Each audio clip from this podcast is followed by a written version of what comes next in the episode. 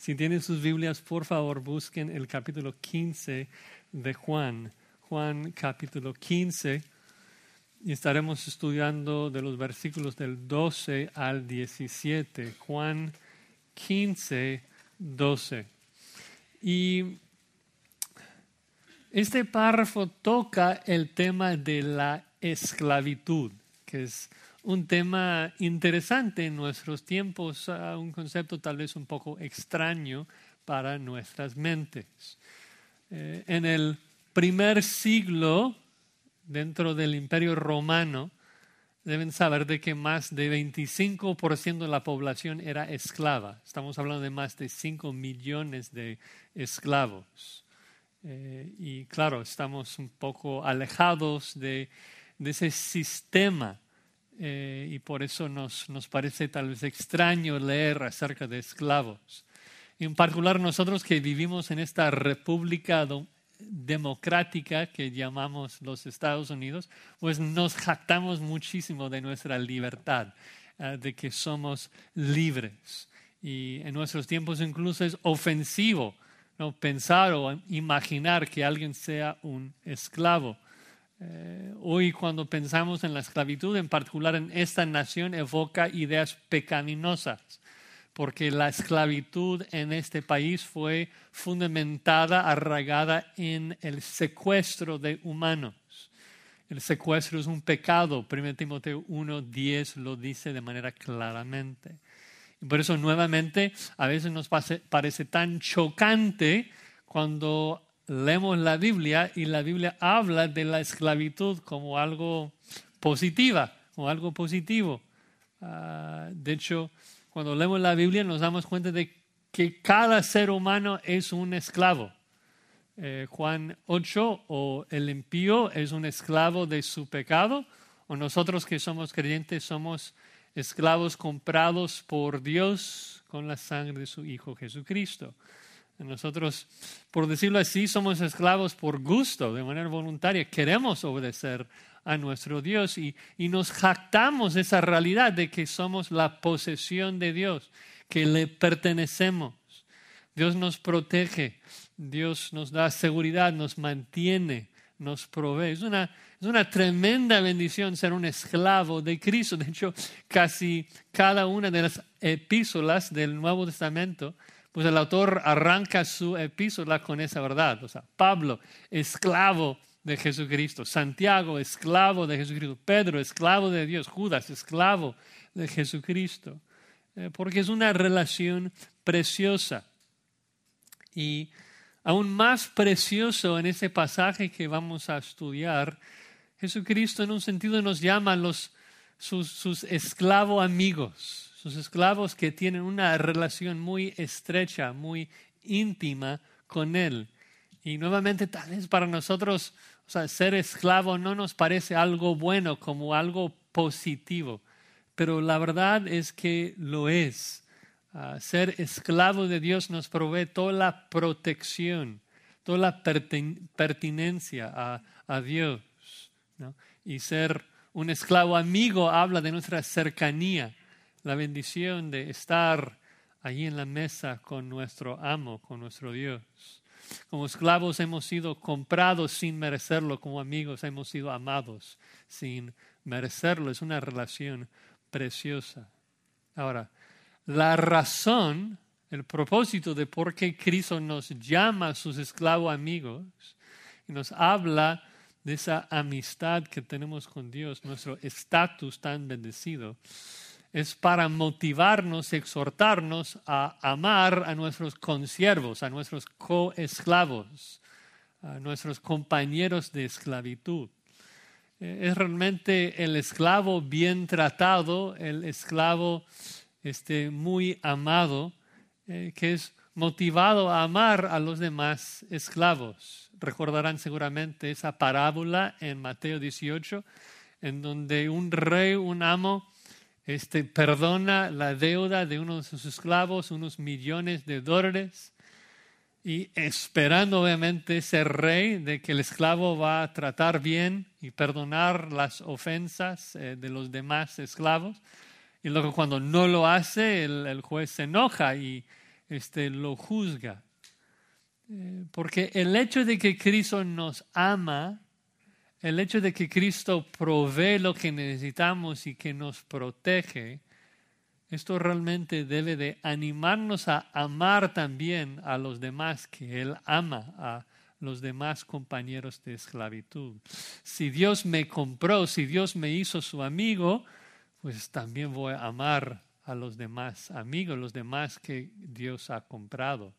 ¿Te imaginas, no? Un esclavo que sabe que su amo, a quien ama, a quien respete, ha también comprado otro esclavo con el precio de la sangre de su hijo. Obviamente, como esclavo, tú también vas a amar y cuidar a ese nuevo esclavo. Entonces, hoy en día lo que vamos a hacer esta mañana es, es ver tres maneras en que Cristo nos ama que nos motivan a amar a nuestros coesclavos, a nuestros compañeros de esclavitud. Tres maneras que Cristo nos ama que nos motivan a amar a nuestros coesclavos. Primero, nos habla de que nuestro amo ha muerto por nosotros. Luego que nuestro amo nos ha hecho sus amigos y finalmente nuestro amo nos ha escogido. Ha muerto por nosotros, nos ha hecho sus amigos y nos ha escogido. Así que si tienes sus Biblias, vamos a leer el texto aquí en el Evangelio de Juan, capítulo 15, comenzando con el verso 12. Así dice nuestro Señor Jesucristo, Juan 15, 12. Este es mi mandamiento, que os améis unos a otros, como yo os he amado. Nadie tiene mayor amor que este, que uno ponga su vida por sus amigos. Vosotros sois mis amigos y hacéis lo que yo os mando. Ya no os llamaré siervos, porque el siervo no sabe lo que hace su Señor, pero os he llamado amigos porque todas las cosas que oí de mi Padre os las he dado a conocer. No me elegiste vosotros a mí, sino que yo os elegí a vosotros. Y os he puesto para que vayáis y llevéis fruto, y vuestro fruto permanezca, para que todo lo que pidiereis al Padre en mi nombre, Él os lo dé. Esto os mando, que os améis unos a otros. Señor, nuevamente venimos a tu palabra con la necesidad de que tú nos ayudes. Necesitamos de tu espíritu para iluminar nuestras mentes y ayudarnos a ver las maravillas de tu ley. Queremos conocer tus perfecciones, en particular el amor que has demostrado para nosotros en la cruz del Calvario. Ayúdenos a a conocer las profundidades de ese amor que has derramado en nuestros corazones por medio de tu Espíritu. Y a la vez, Señor, que tu Espíritu nos capacite para expresar y revelar tu amor hacia los demás, hacia tus amigos, los que has comprado con la sangre de tu Hijo. Gracias por tu palabra, gracias por tu Espíritu. Oramos por que tú te glorifiques en, en este tiempo. En el nombre de Cristo. Amén. Bueno, para los que no conocen a Juan o no han estado con nosotros, comenzando con el capítulo 13 de Juan, entramos en un discurso que se llama el discurso del aposento alto. Es el día jueves por la noche, estamos a unas horas antes de la cruz, estando ahí en el aposento alto con los doce, eh, apóstoles. Jesucristo toma su última cena con ellos y comienza a explicarles eh, acerca de su muerte y acerca de su mandato para ellos, que es amar los unos a los otros. Luego Judas se va, eh, Jesucristo sigue enseñándoles en el capítulo 14 acerca de su amor. Y después del 14, Jesucristo sale con sus once discípulos y comienza a caminar del aposento alto hacia el huerto de Getsemaní.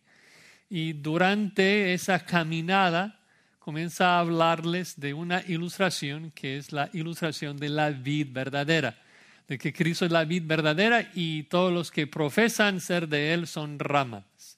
Y solamente existen dos tipos de ramas, las ramas que no llevan fruto que no son de Él, no son salvos, van a ser cortados y echados en el fuego y van a quemar. Y luego las ramas que sí producen fruto, los que llevan fruto, que son cristianos. Y la forma de entonces saber si uno es cristiano es que lleva fruto. Ese fruto es obedecer sus mandamientos y su mandamiento es el amor, el amar el uno al otro. Y este, ese amor, el amar el uno al otro, eh, es un amor que se debe reflejar en particular, no tanto al mundo entero, sino hacia los demás esclavos amigos, hacia los amigos de Cristo, los unos a los otros. Y con eh, esa, esa idea en mente de que Cristo quiere motivarnos a amar los unos a los otros, ahora vemos la primera manera que Cristo nos anima es de que Cristo ha muerto por nosotros. Ven ahí en el versículo 12 comienza diciendo, este es mi mandamiento. Interesante, lo llama mi mandamiento. Y es porque este mandamiento es nuevo con Jesús. Ah, si recuerdan ahí en Juan 13, versículo 34, Jesucristo dice, un mandamiento nuevo os doy. Algo nuevo, algo diferente. ¿Y cuál es ese mandamiento de Jesús? Bueno, lo dice allí en el versículo 12, Juan 15, 12. Ese es el mandamiento que os améis unos a otros. Y esto genera una, una, duda, una pregunta. Oye, ¿en qué sentido es que la exhortación de amar es algo nuevo? Porque es algo que tenemos en toda la Biblia. De hecho, es Levítico 19, 18 que dice, amarás a tu prójimo como a ti mismo. Entonces, si Moisés exhorta a Israel a amar los unos a los otros, ¿cómo es que Jesús puede decir de que es su mandamiento y es nuevo? Bueno, creo que la clave es de que aunque Israel recibió ese mandato de amar al prójimo, realmente no entendieron cómo. Eh, no, no, no entendían cómo, cómo se luce ese amor en la práctica. Y es por eso esa frase tan clave ahí en Juan 15, 12, de que dice que os améis unos a otros, esa palabra como, como yo os he amado. La forma, la manera en que ustedes se van a amar es en la manera que yo los estoy amando que es el tema de esta sección, comenzando con Juan 13. De hecho, recordarán en Juan 13, versículo 1, Juan introduce toda esta última sección de Juan con la frase de que Cristo está amando a los suyos hasta lo sumo. Cristo los amó hasta lo sumo. Y Juan 13, al final de Juan, es una descripción de la expresión del amor de Cristo hacia los suyos, cómo los amó. Es la máxima expresión de amor en la forma en que los ama en su vida y la forma en que los ama en su muerte en la cruz. Ahora el punto es de que el nuevo estándar de amar el uno al otro es el estándar de Cristo, de dar su vida por los suyos. Y eso es lo que Cristo ha estado explicando, de que la manera en que nosotros nos amamos no es un amor humano que nace en nosotros, es un amor divino. ¿Recuerdan eh, la vez pasada que vimos en Juan 15, versículo 9, de que la manera que Cristo ama a nosotros es como? En la misma manera que el Padre le ama a Él. ahora tenemos esa secuencia de que en la manera que el Padre ama al Hijo, es la manera que el Hijo nos ama a nosotros y es precisamente así, en esa misma manera que nosotros debemos amar los unos a los otros. No originamos ese amor. Es el amor que Dios ha derramado en nuestros corazones por medio de su Espíritu, ese amor que revelamos y damos a los demás. Es decir, que es un amor eterno, un amor inquebrantable, un amor perfecto, invariable. Sí, es un mandamiento nuevo entonces. Eh, nuevo no, no en concepto, pero nuevo en intensidad, nuevo en calidad. Porque ahora, ahora vemos lo que, lo que significa, lo que implica en la práctica, morir a mis propios deseos, morir a mi gloria, morir a lo que yo quiero para servir a los demás. Sería tal vez semejante a, a cuando dices a tu hijo, oye hijo, por favor, lávame el coche. Y luego, ¿qué hace el hijo? Sale fuera y moja el auto un poquito con agua, le echa un poquito de jabón, tal vez lo seca al final y sales y está todo sucio todavía. Y dices, hijo, oye, esto no, no, así no. Le hijo pregunta, entonces, ¿qué, ¿qué, significa lavar el coche? Entonces, ¿qué haces? Pues no, solamente le instruyes con palabras, sino que lo haces. Estás ahí lavando las llantas, le echas ahí la cera, haces brillar todo por fuera, luego entras dentro, estás aspirando todo, haciendo revivir todo por dentro. Le dijo que hay.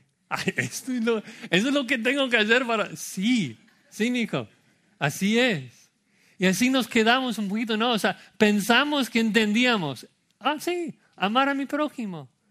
Pero luego Jesucristo demuestra realmente lo que significa hacerlo. Primero, la instrucción, amar, y luego la demostración en la vida real de que literalmente vierte su sangre, muere para demostrar su amor hacia nosotros. Así es amar como yo os he amado. Es nuevo por su intensidad, por su calidad. Cuando Cristo muere en la cruz, ese mandato agarra, por decirlo así, otra dimensión, porque ahora entendemos lo que implica morir a nuestros propios deseos para buscar el bienestar de otro. Ahora Cristo agrega verso 13, nadie tiene mayor amor que este, que uno ponga su vida por sus amigos. Y el punto aquí es de que aunque nosotros tenemos la cruz en la mente, los discípulos todavía no. O sea, Cristo no ha muerto todavía.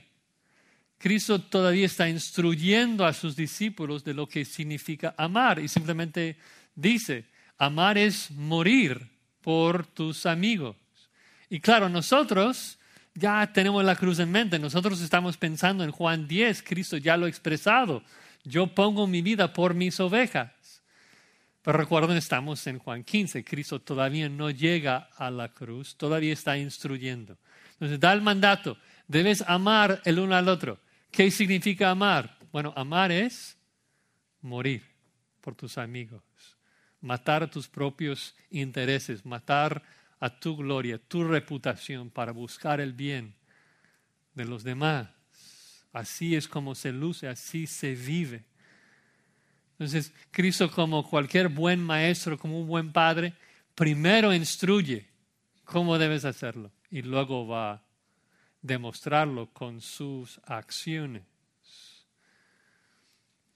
1 Juan 3:16 dice, en esto hemos conocido el amor en que Él puso su vida por nosotros, pero luego la, la implicación. También nosotros debemos poner nuestras vidas por los hermanos es el punto de que Cristo instruye, lo hace con el propósito de motivarnos a hacer lo mismo, de amar el uno al otro. Ahora, una, una pequeña aclaración. En algunos comentarios eh, la gente pregunta, oye, pero no, ¿no será que Cristo está equivocado aquí que dice que el mayor amor posible es morir por el amigo? ¿No sería mayor morir por el enemigo? Bueno, Romanos 5 lo dice. El punto aquí es de que Cristo está dentro de un contexto específico, hablando con sus amigos por los cuales va a morir. Obviamente, Cristo, cuando muere, en un sentido, Dios está fuera de tiempo. Eh, pensando, por ejemplo, en otros eh, personajes en la Biblia, o sea, Cristo ama a Abraham, sí o no? Pues muere por él dos mil años después de él. Pero obvio muere por él tanto cuando Abraham nace enemigo de Dios y cuando después se hace amigo de Dios. Entonces, en un sentido, para cualquier de nosotros, Cristo nos amó cuando éramos enemigos y también nos ama hoy de la misma manera cuando somos amigos. No es de que uno sea mayor que el otro, aplica a todos. Cristo nos hace como amigos, nos hace como enemigos. Pero quisiera resaltar un poco más algunos de los, algunos de los términos que están aquí en ese versículo. Primero ese verbo que dice ponga o poner. Y es importante enfatizar de que esta muerte es una muerte voluntaria, de que se trata de alguien que, que pone su vida de manera voluntaria por sus amigos. Y es una verdad que Cristo resalta también muchas veces en el Evangelio, de que Cristo murió por nosotros de manera voluntaria. No es de que los romanos o los judíos ganaron. Él dice, recordarán en Juan 10, yo pongo mi vida para volverla a tomar. Nadie me la quita, sino que yo de mí mismo la pongo. la muerte de Cristo es algo voluntario, eso expresa mejor la profundidad de su amor, de que no tenía que, Cristo no tenía que bajar del cielo, no tenía que dar su vida, pero ya que ama, lo hace de manera voluntaria. Otra frase que llama la atención es de que Cristo no dice de que muere, que da su vida por todo el mundo, sino que dice, dice que pone su vida por sus por sus amigos, que es otra verdad tremenda que Cristo enfatiza en esta sección, de que no ora por el mundo, no se sacrifica por el mundo, no se santifica por el mundo, no, no va a morir por todo el mundo, no pone su vida por todo el mundo. El amor que tiene para nosotros es un amor exclusivo, reservado exclusivamente para sus amigos. En la teología eso se llama la redención particular, de que Cristo no murió para salvar a todo el mundo, no murió para erradicar el pecado de toda persona en la historia. Cristo no hizo posible la salvación para la gente del mundo. Cristo murió y salvó a sus amigos. Cristo salvó a los suyos. Y es importante enfatizar esto porque es parte del punto, es, es el propósito de hablar de esto.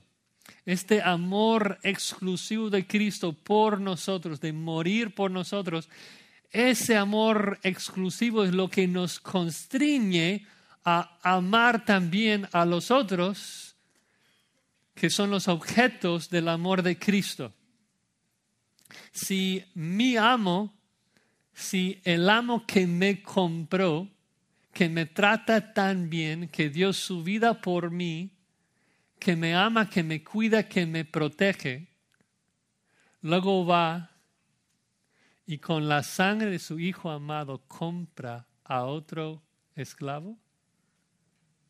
Si yo amo a mi amo, ¿cómo voy a tratar a ese otro esclavo?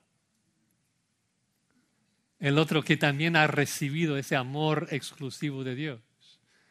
Pues obviamente con, con amor, con cariño, con compasión. El amor de Cristo nos constriñe a amar a los que Él ama. Es imposible que nosotros, que somos cristianos, no amemos a los que han recibido esa salvación. Si Cristo murió por ti, ¿cómo no te voy a amar? Es totalmente incongruente que yo no ame a la persona por quien Cristo murió. Sería un acto de odio hacia mi Cristo no amar a alguien por el cual Él ha muerto. Además, vean el versículo 14, una Segunda realidad, segunda razón por la cual debemos amar a nuestros consiervos. Cristo nos ha hecho sus amigos, sus amigos. Dice versículo 14, vosotros sois mis amigos. Qué, qué lindo. O sea, el soberano amo, el rey del universo, hablando con gente que es polvo, pecador, sucio, y nos llama amigos. Qué, qué lindo. Ahora, observen ahí muy importante que no dice que, que ustedes van a llegar a ser mis amigos si me obedecen. Dice que ya son mis amigos.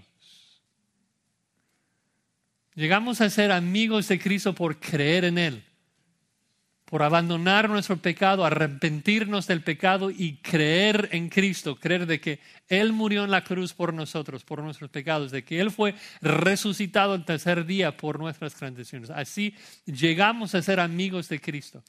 Pero ¿cómo es de que uno se da cuenta que es amigo? ¿Qué, qué caracteriza a los amigos de Cristo? Este es el tema de esa sección. Recuerdan de que estamos todavía en la ilustración de la vid y las ramas. Estamos en un sentido en la conclusión, en las implicaciones de la ilustración. Y vimos la vez pasada, ¿no? No es de que una rama llega a ser parte de la vid por producir uvas. No, es de que al producir, al llevar uvas, se da cuenta de que está unida a la vid. Entonces, ¿Cómo es de que nosotros llegamos a conocer que somos amigos de Cristo? Bueno, versículo 14 dice, vosotros sois mis amigos si hacéis lo que yo os mando. Si hacemos lo que Él manda. Y obviamente acaba de decir que su mandamiento, lo que Él manda es amar el uno al otro. Entonces, pensando en la ilustración de la vid, sabemos dos tipos de ramas. ¿sí?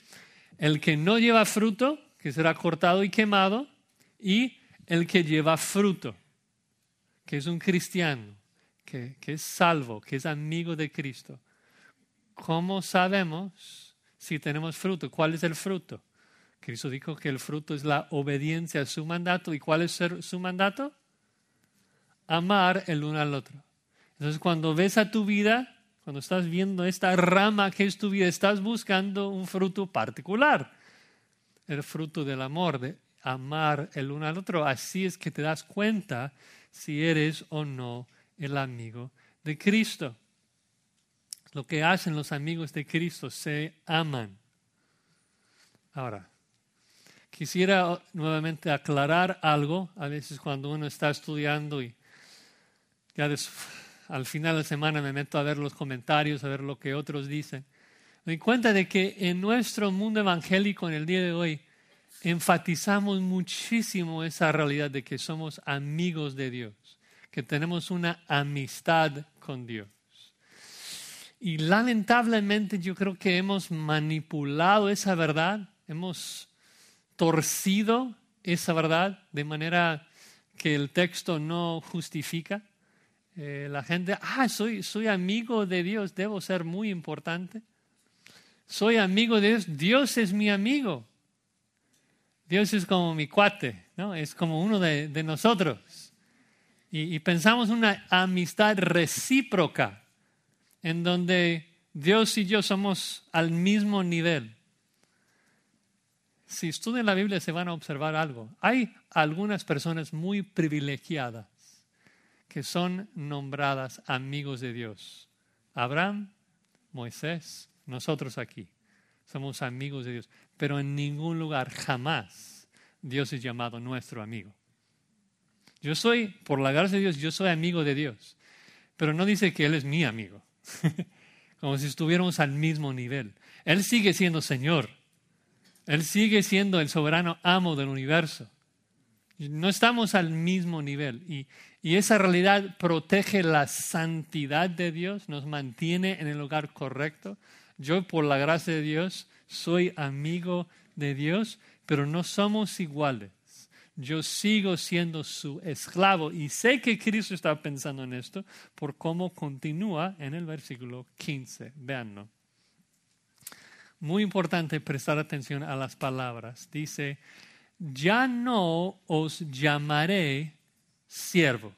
Ahora pensemos en una de estas palabras. Primero la palabra siervo. Ya no os llamaré siervos. La palabra siervo allí en griego es dulos simplemente significa esclavo, significa, habla de alguien que pertenece, es la propiedad de otro. Puedes abrir cualquier diccionario griego, te va a decir lo mismo, la palabra significa esclavo. Muchas traducciones ponen siervo, pero significa esclavo. Si no estás convencido, Pastor MacArthur ha escrito todo un libro que se llama Esclavo, precisamente argumentando este punto. Eh, el punto es de que somos esclavos, pero dice Cristo, ya no os llamaré esclavos. Interesante, ya no. Es decir, que antes, te, antes los llamaba esclavos, ahora no les voy a llamar esclavos. Pero luego tal vez lo más importante, noten que no dice ya no serán esclavos, ya no son esclavos. Ahora van a dejar de ser esclavos, dejar de ser propiedad de Dios y ahora van a convertirse en amigos. ¿Qué dice?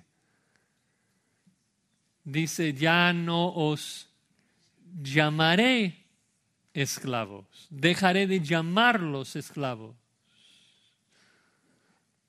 Muy importante recalcar eso, de que cuando nosotros llegamos a ser amigos, no dejamos de ser esclavos, solamente que Dios deja de tratarnos como simples esclavos. De hecho, es muy interesante cuando Cristo sigue en el contexto, sigue llamando los esclavos. Bajen la vista al versículo 20. Acuérdense de la palabra que yo les dije, un esclavo no es mayor que su amo, que su señor. O sea, si, si, me persiguen a mí, se van a perseguir a ustedes. ¿Por qué? Porque ustedes que son mis esclavos no serán tratados mejor que, que yo. Entonces sigue usando la misma palabra. Y, y es, es fácil de ilustrar de que nosotros, aunque ahora Cristo nos llama amigos, seguimos siendo esclavos. ¿Cómo? Bueno, les pregunto, levante la mano quien diría que Cristo es su Señor. Todos. ¿Qué significa que Cristo es tu Señor? Si Cristo es tu Señor es porque tú eres su esclavo. Es lo que significa la palabra Señor. Cristo sigue siendo Señor, es la definición de lo que significa ser cristiano. Fuimos comprados con la sangre de Cristo, 1 Corintios 6. De hecho, aún en la eternidad, escuchan la descripción de cómo vas a pasar la eternidad en la santa ciudad de Jerusalén en el cielo. Apocalipsis 22. Dice ahí en la santa ciudad no habrá más maldición. El trono de Dios y del Cordero estará en ella y sus esclavos, nosotros, les servirán. Entonces, seguimos siendo esclavos. ¿Cuál es el cambio entonces? Ahora Cristo nos va a llamar esclavo amigos. Esa es la diferencia. Antes obedecimos, o sea, siempre este, pues éramos esclavos, pero ahora obedecemos de manera voluntaria. Ahora obedecemos por gusto. Y la razón que, que Cristo dice que ya no nos trata como esclavos, de hecho es otra razón entera. Ven ahí cómo sigue el versículo. Dice que ya no os llamaré siervos. ¿Por qué? Dice, porque el esclavo, el siervo, no sabe lo que hace su Señor.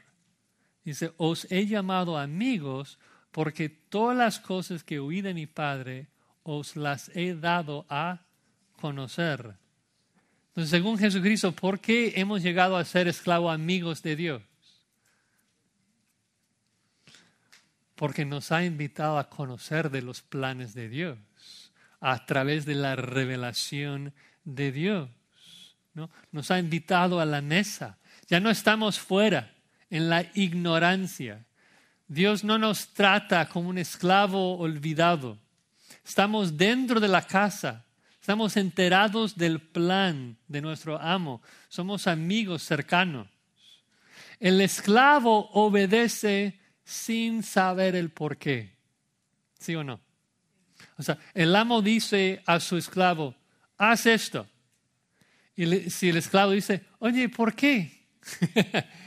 ¿Qué, ¿Qué, dice el amo? No, no, no, no, no. No tienes el derecho de preguntarme por qué. El que tiene derecho de preguntar por qué es el amigo. Que cuando hablas con tu amigo y, quieres hacer algo con él, le explicas el por qué, le explicas el plan. Somos amigos porque Dios nos ha compartido su plan. Cristo nos ha enviado su Espíritu Santo que nos enseña todas las cosas. Estamos enterados. Es increíble, es una relación íntima, estrecha, bendecida, privilegiada. No estamos afuera en la oscuridad, sin entendimiento, somos amigos de Dios. Ya mencioné a algunos de los hombres privilegiados que fueron llamados amigos de Dios. ¿Sabes lo que les caracterizaba? Pensemos en Abraham, el amigo de Dios. ¿Cómo es que Dios trató a Abraham? Bueno, Dios en Génesis 18 tuvo el plan de bajar y juzgar a Sodoma y Gomorra. ¿Cómo lo hizo? Vino al mundo y luego cenó con Abraham. En Génesis 18, 17, Dios dice, ¿encubriré yo a Abraham lo que voy a hacer a Sodoma? No. Luego comienza a conversar con Abraham y tiene una, un diálogo allí. Y Abraham, ¿qué tal si hay 30? ¿Y qué tal si hay 25? Y están conversando acerca del plan de Dios. ¿Por qué? Porque Dios le está tratando como su amigo. Le comparte su plan. Así ha hecho con nosotros. Sabemos todo. Estamos en una situación más bendecida que la de, de Abraham y de Moisés. Ellos entendían poquito. Nosotros sabemos todo de la salvación, de la inclusión de los gentiles, de todos los misterios. Sabemos cómo termina la historia, sabemos todo. Tenemos Apocalipsis. Dios nos ha bendecido increíblemente. Creo que parte de nuestro problema es de que escuchamos esclavo, soy esclavo, y ah, nos, da tristeza. ¿Por qué? Porque creemos de que hay dos tipos de humanos, los esclavos y los libres, y queremos estar entre los libres, pero eso está todo mal planteado. Hay un solo ser libre en todo este universo y es Dios. Él es el amo libre, Él es el rey del universo. Todos los demás le sirven a Él. Todo ser humano es un esclavo. La pregunta solamente tiene que ver con el tipo de esclavo que eres. No, no existe esa posibilidad de ser libre. Eres esclavo. ¿Qué tipo de esclavo es? Es la pregunta. El tipo de esclavo que Cristo nos dice que somos es un esclavo amigo, un esclavo cercano. Y nuevamente creo que por no conocer ese sistema de la esclavitud nos parece muy extraño, pero pensemos por ejemplo en la antigüedad de un rey de un soberano. Pues todos los que están ahí en su región son sus súbditos. Todos son sus siervos. Sus amigos son sus siervos, su esposa es su sierva. O sea, todos le sirven. Él es el, el mero mero, el rey de toda esa región.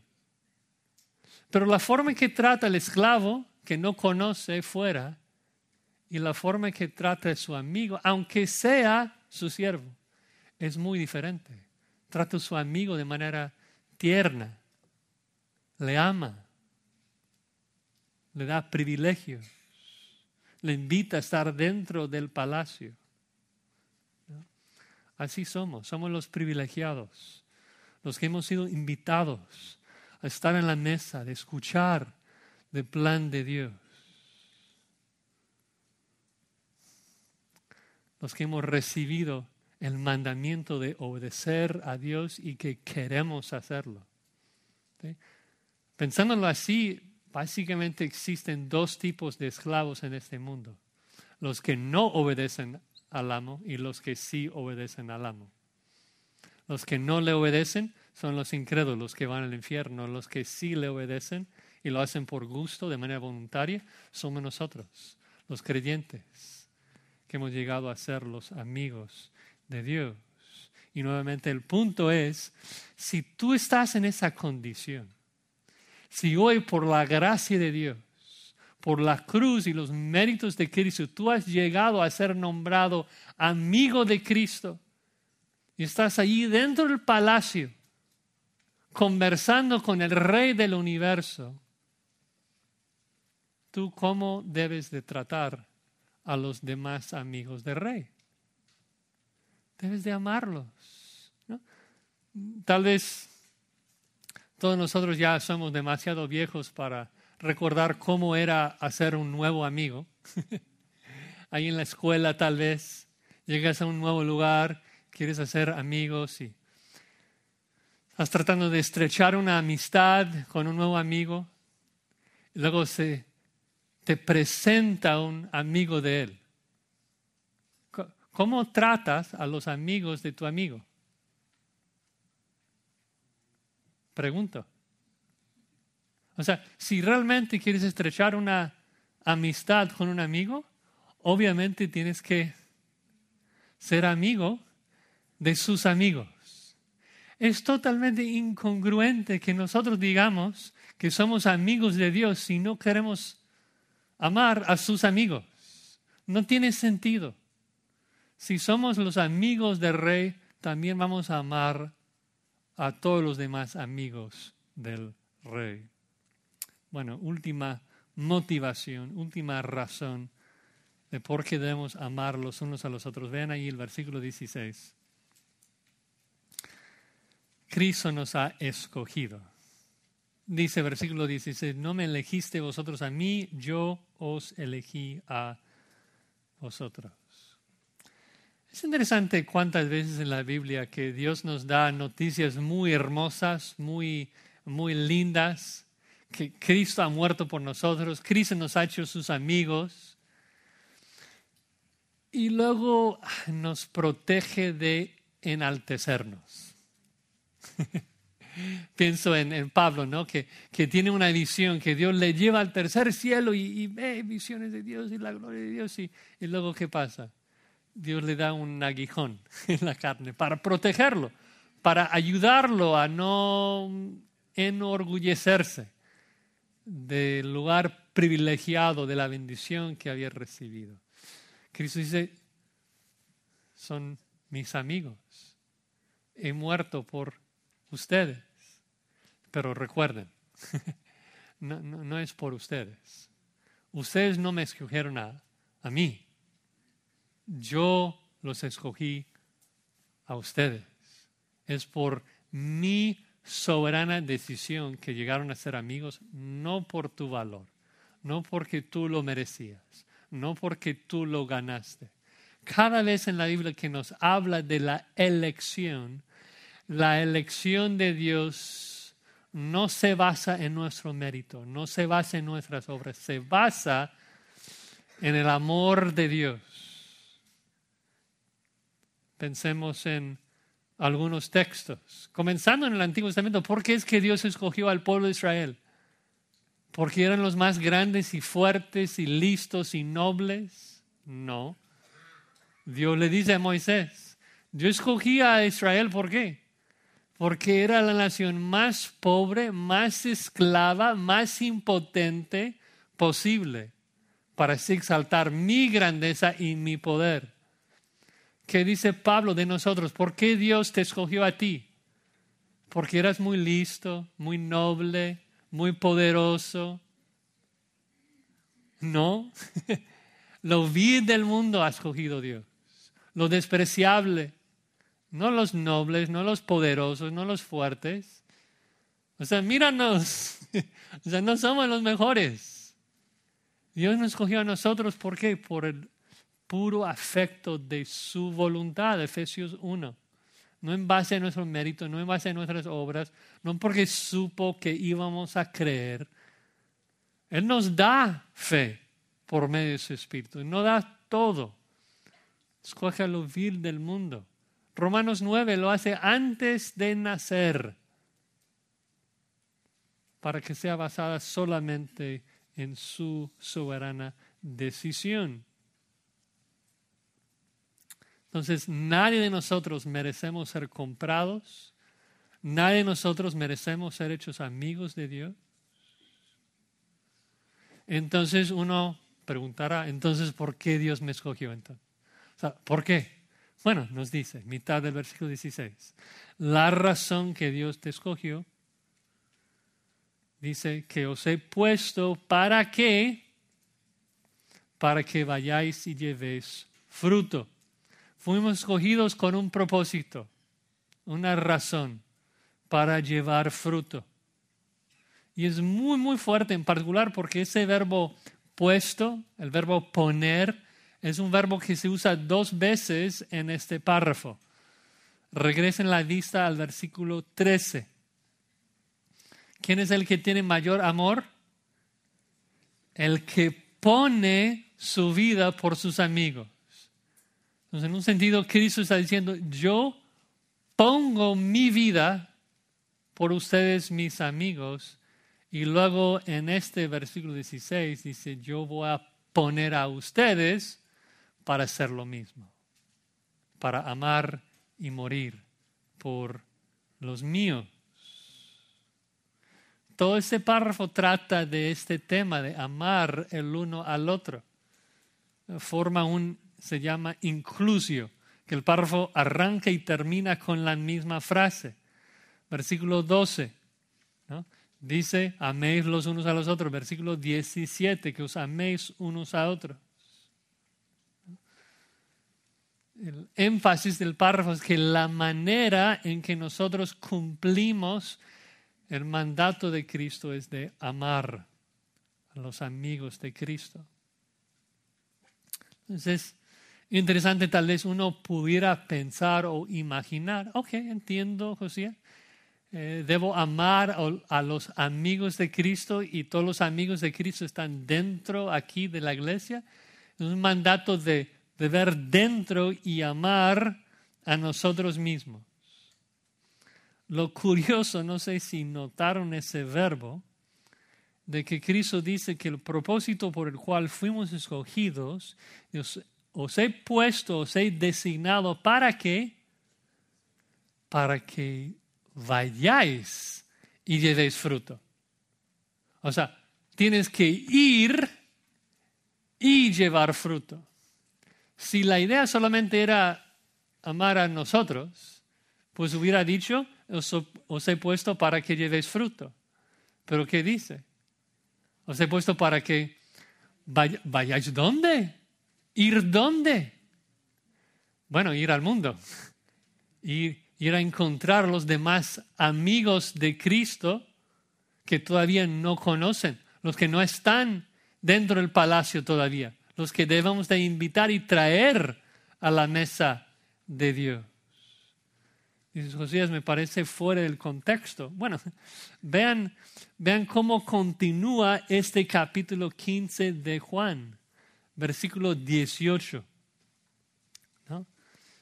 Dice de que después de escuchar ese manto de amar el uno al otro, dice, si el mundo los aborrece.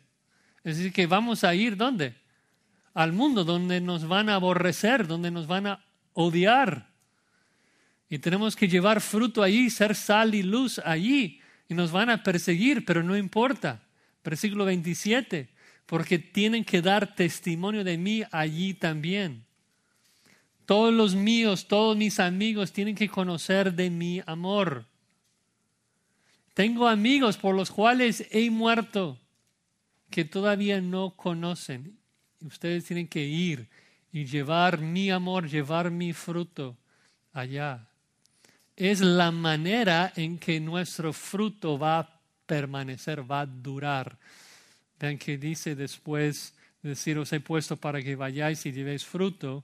Dice, y vuestro fruto qué? Permanezca. ¿Cómo es que nuestro fruto va a permanecer? Se trata de algo eterno, algo que, que perdura, algo que, que dura. Es porque tiene que ver con la salvación y la santificación. Debemos permanecer en el amor de Cristo obedeciendo su mandato de amar los unos a los otros. ¿Por qué? Porque cuando amamos a los amigos de Cristo, ellos serán salvados y santificados y van a preservar su amor en este mundo hasta que Él regrese. Dices, Josías, esto no suena fácil. si es difícil amar a los que están dentro de la iglesia, que algunos de nosotros somos difíciles de amar, ahora nos hablas de amar a, gente en el mundo, de encontrar a los amigos de Dios en el mundo, los escogidos de Dios en el mundo. Sí, sí va a ser difícil, va a ser una batalla. Y por eso termina con esta promesa, para que todo lo que pidieres al Padre en mi nombre, Él os lo dé. Cristo escoge para la misión, pero luego también capacita para la misión. Promete ayuda para la misión. Dice que, que si necesitas apoyo, si necesitas ayuda, solamente hay que pedirlo. Sí va a ser difícil amar, pero si pides algo en mi nombre, Dios te lo va a dar. ¿Recuerdas que ya vimos esto un poquito eh, en mensajes anteriores de que pedir en el nombre de Cristo significa pedir para la gloria de Cristo? ¿no? Para que su nombre sea exaltado y glorificado. Cristo dice, si, si tú vas para amar a los míos, para mi gloria, todo lo que necesites, Dios te lo va a dar. Dios te va a capacitar. Y sí, eso anima, esto motiva. O sea, el soldado que está enfrentando una situación difícil en la guerra, pues se desanima fácilmente. Pero si sabe que tiene un teléfono y puede llamar al general, el general en cualquier momento manda refuerzos, manda más tropas, manda ayuda, manda apoyo, pues, pues pelea con con más ganas, sabiendo que va a ganar, porque todo lo que necesita para ganar ya lo tiene. Un recordatorio de que no podemos llevar fruto, no podemos amar si no estamos conectados a la vida. Nada podemos hacer sin que Dios nos ayude. Fuera de Cristo nada podemos hacer, hay que orar. Finalmente en el versículo 17, para que no olvidemos el punto, Cristo repite la misión, el punto, esto os mando que os améis unos a otros.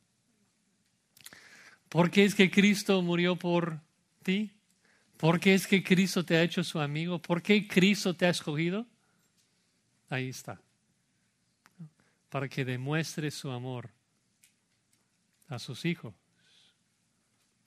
Para que muestres el amor de Cristo a sus hijos. Es bueno recordarnos de esto. A veces pensamos de que depende de nosotros que vamos a generar un amor humano dentro de nuestros corazones y, y, luego expresar ese amor a los hermanos. No es lo que Dios nos pide aquí. Dios no nos pide amar a nuestro gusto. Dios no nos demanda amar con nuestro amor. ¿Qué nos demanda? Nos demanda amar con su amor, el amor que Él ha derramado en nuestros corazones amar como Él ama, amar con el amor que Él derramado en nuestros corazones, porque así es que su nombre será glorificado. ¿Por qué? Si yo pudiera amar con un amor de Josías, cuando amo al prójimo, pues Josías se glorifica. Pero cuando nos amamos con el amor de Cristo, ¿qué es lo que la gente observa cuando nos ve? amándonos los unos a los otros. ¿Qué, observa? Las perfecciones de Dios. Ven el amor de Dios. Ven las, el carácter de Dios en nosotros. Y esto es la meta de todo. De que Dios sea glorificado, que el nombre de Dios, el carácter de Dios sea enaltecido en la forma en que nos amamos los unos a los otros. Y quisiera pues, culminar, concluir con con esa idea de que nuestra misión entonces cuando nos amamos los unos a los otros es precisamente revelar el amor de Dios al mundo. Y creo que les he dicho en varias ocasiones de que las verdades que vemos aquí en el Evangelio de Juan a veces Juan en sus epístolas los explica con más detalle. Así que les voy a pedir que me acompañen en 1 de Juan 4. 1 de Juan 4, donde Juan de manera muy explícita nos habla de esta realidad de que cuando amamos a los amigos de Dios estamos revelando el carácter de Dios al mundo. Primero de Juan 4, para que vean el contexto, versículo 7, es el mandato de amar el uno al otro. ¿Y por qué debemos amar el uno al otro? Porque Dios es amor, versículo 8. Pero vean lo que dice en el versículo 12. 1 Juan 4, 12. Nadie ha visto a Dios jamás. Ok. Dios es invisible. Nadie puede ver a Dios. Es imposible. Es imposible ver a Dios. Es imposible conocer a Dios porque Dios es invisible. Dios es incognoscible. El mundo no puede conocerlo. Los amigos de Dios que todavía no le conocen no pueden conocerlo. Lo más interesante de la frase es de que esa frase idéntica ocurre también en el Evangelio de Juan, en Juan 1.18. Y dice lo siguiente, a Dios nadie ha visto jamás, pero el, único, el unigénito Dios que está en el seno del Padre, Él le ha dado a conocer. El punto es de que Dios es invisible, no podemos verlo, no podemos conocerlo, pero por eso Cristo se encarnó porque cuando vemos a Cristo, ¿quién se revela? Dios se revela. Cuando estamos viendo a Cristo, estamos viendo a Dios. Por eso Cristo dice en Juan 14, el que me ha visto a mí, ha visto al Padre. Entonces el Hijo revela a Dios. Cuando ves a Cristo, su amor, su justicia, su santidad, estás viendo las perfecciones del Dios mismo.